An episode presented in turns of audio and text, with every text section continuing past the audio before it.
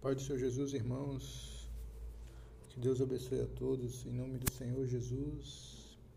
E no devocional de hoje eu gostaria de falar um pouco sobre uma, meio que uma pegadinha que fizeram com o crente, né? Uma pegadinha que fizeram com o apóstolo Pedro. E como isso foi des... como isso aconteceu, né? Em Atos, capítulo 9, versículo 32, vem, vem dizendo lá que Pedro, é, vê aqui o versículo, e aconteceu que, e aconteceu que, passando Pedro por toda parte, veio também aos santos que habitavam em Lida, e achou ali certo homem chamado Enéas, jazendo numa cama, havia oito anos, o qual era, e, o qual era paralítico. E disse-lhe Pedro, Enéas, Jesus Cristo te dá saúde, levanta-te, faz a tua cama. E logo se levantou. E viram-no todos os que habitavam em Lida e Sarona, os quais se converteram ao Senhor. Agora vem essa parte. E havia em Jope uma discípula chamada Tabita, que traduzido se diz Dorcas. Esta estava cheia de boas obras e esmolas que fazia. E aconteceu naqueles dias que, enfermando ela, morreu, e tendo-a levado, e tendo-a lavado a depositaram num quarto alto. E como Lida era perto de Jope, ouvindo os discípulos que Pedro estava ali, lhe mandaram dois varões, rogando-lhe que não se demorasse em vir ter com eles. E levantando-se Pedro, foi com eles. Quando chegou, o levaram ao quarto alto, e todas as viúvas o rodeavam, o rodearam, chorando e mostrando as túnicas e vestes que Dorcas fizeram quando estava com elas. Mas Pedro, fazendo-as sair a todas, pôs-se de joelhos e orou. E voltando-se para o corpo, disse: Tabita, levanta-te. E ela abriu os olhos e, vendo a Pedro, assentou-se. E ele, dando-lhe a mão, a levantou e, chamando os santos e as viúvas, apresentou-lhe a viva. E foi isso notório por toda Jope, e muitos creram no Senhor. E ficou Jope muito, e ficou muitos dias em Jope, com um certo Simão, curtidor. Veja só essa história. Pedro, ele estava indo por toda parte, é, ministrando a palavra para os novos convertidos, né? a igreja que estava ali começando a surgir, estava surgindo em vários povoados, e Pedro ele estava dando suporte a elas chegou a um certo lugar onde havia um paralítico chamado Enéas e o Senhor Jesus né, o orientou e ele disse: O Senhor Jesus te dá saúde, Enéas. Levanta-te, faz a tua cama. E aquele paralítico ali foi curado.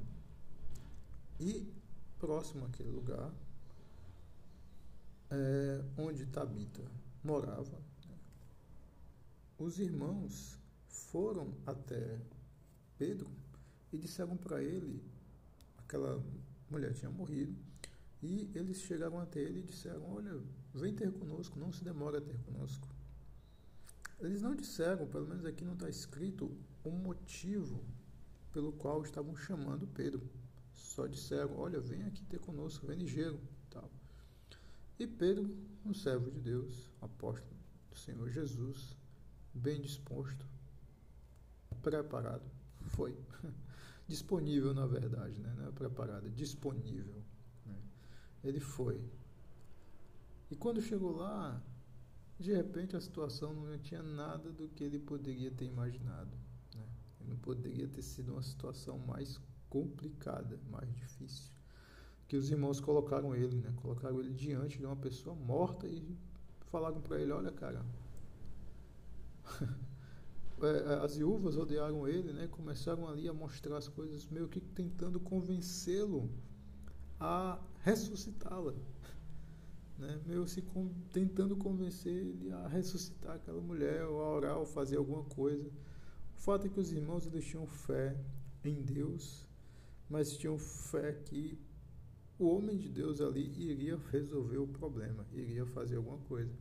E a gente sabe que o homem ele é só um canal. Quem opera o milagre, quem tem o poder para fazer as coisas é Deus. É semelhante àquela aquele momento lá no Antigo Testamento, onde o, o rei lá da Síria né, mandou Naamã falar lá com o rei de Israel para que ele curasse Naamã da lepra. Naquele momento lá, o, o, rei de Israel rasgou as vestes dele e disse: Olha, eu sou por acaso Deus para curar esse homem. Tá, estou vendo aqui que vocês estão querendo é uma, uma ocasião para ter conflito. Como é que eu vou fazer isso? Mas aí o profeta Eliseu foi e chamou, olha, manda, manda vir para cá, né? Você não vai ver, você vai ver que tem Deus em Israel. Mandou ele lá tomar os sete mergulhos no Jordão e ele ficou curado. E aqui a gente vê uma situação onde onde Pedro ele estava diante de uma situação assim que era in, in, bastante inusitada e imprevisível, meu ver para ele. Porque ele chegou lá, viu um corpo, colocaram ele lá, apresentaram as roupas que a que a mulher fazia e nessa ocasião o que é que Pedro fez? Olha, pessoal, botou todo mundo para fora e foi falar com Deus. E foi orar.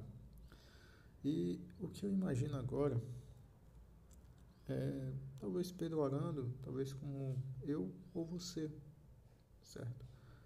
Que talvez não tenha, esteja orando, mas eu estou aqui somente imaginando, sem ter apenas é, é, conjecturando aqui como poderia ter sido. Pedro se ajoelhou para orar, mas sem saber se Deus iria curar aquela mulher ou não. Mas ele se ajoelhou para orar, para pedir a Deus uma direção para aquele, para aquele momento, para pedir a Deus uma, um milagre, para pedir ao Senhor, porque ele estava ali sob uma situação de muita pressão. Tinha, todo mundo estava na expectativa de que ele fizesse alguma coisa, mas ele sabia que, olha pessoal, quem faz não é o homem, é Deus. E nesse momento ele, olha, eu preciso falar com Deus. Botou todo mundo para sair do quarto e ficou sozinho, ele e o corpo da mulher. E a Bíblia diz que ele orou e depois voltou-se lá para o corpo e falou para o corpo: Tabita, levanta-te. E a mulher voltou, a mulher ressuscitou. E o que é interessante é esse tipo, essa situação, sabe, que os irmãos chamaram o, o apóstolo, sem dizer o que é que seria, é meio que uma. Não vou dizer que foi uma. É, foi um apelo né, das pessoas, né, a expectativa do mundo. Né? A Bíblia diz que, que todo mundo, a, a, criação aguarda com expectativa a manifestação dos filhos de Deus. Né? E nesse caso, a igreja, a própria igreja incipiente que estava surgindo de novos convertidos, estava na expectativa, aguardando essa palavra do Senhor, essa manifestação de Deus. Mas o que traz a esperança é imaginar que é imaginar exatamente isso, sabe? Que, é, que numa situação onde talvez a gente se assemelhe hoje, a gente possa cair numa situação de paraquedas semelhante a essa, onde a gente está diante de uma de uma de um desafio muito maior do que nós, que nós não temos as condições físicas, técnicas, desse mundo para operar, mas a gente conhece o Deus que é o dono de tudo. E a gente pode se ajoelhar diante dele e orar para ele e com humildade esperar dele uma autorização para algo, uma concessão para algo. E diante dessa autorização recebida, ou dessa direção recebida na oração, a gente se volta para a situação em si. No caso, Pedro se voltou para um corpo sem vida e deu ordem para aquele corpo para que aquela mulher voltasse. E assim, talvez a gente possa também ter essa mesma confiança. Talvez não, a gente sim, também nós devemos também ter essa mesma confiança de declarar, de dar uma ordem para algo que está aos olhos desse mundo, né, já já pontuado e mudarmos aquela natureza, mudarmos aquela realidade através do nome do Senhor Jesus.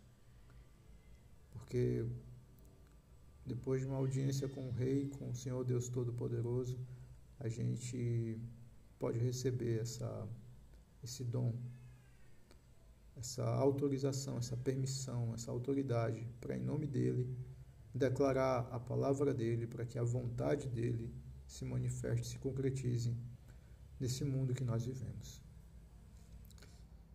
Ok? É, essa, era, essa é a devocional, irmão, de hoje. Gostaria de orar com vocês.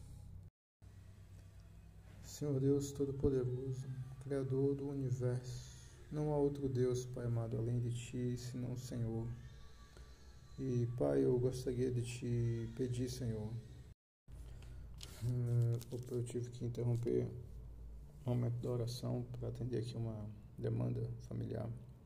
E é interessante. Desculpe ter interrompido a oração, mas tudo é espiritual, assim. Então, acredito que se há resistência espiritual para que a gente ore, para que a gente jogue na internet uma mensagem como essa, mesmo que talvez, enfim, limitada de tantas formas pela de qualidade, de transmissão, alguma coisa nesse sentido, mas a palavra de Deus, ela é, ela é eficaz, ela é poderosa, ela é transformadora. E essas existências que acontecem só fazem validar isso, sabe? Só fazem confirmar que que esse é o caminho certo, sabe? Que essa mensagem que foi que a gente colocou aqui, apesar de ser simples, mas ela é poderosa, porque ela não é simples. O vaso que está transferindo é alguém simples, mas o conteúdo é de Deus. Então, irmãos, se possível, é, recebam essa mensagem, tragam ela com uma meditação, é, reflitam um pouco nela, perguntem ao Espírito Santo sobre o que mais há nela que pode ser aberto para vocês de entendimento. E eu creio que, que vai gerar maravilhosos frutos para o reino de Deus. E agora sim vamos orar. Deus, muito obrigado, Senhor, porque do Senhor é a terra, a sua plenitude, o mundo e todos os que nele habitam. Muito obrigado, Senhor, pelo poder que há no teu nome, Senhor Jesus. Pelo poder, Pai, que há na tua palavra.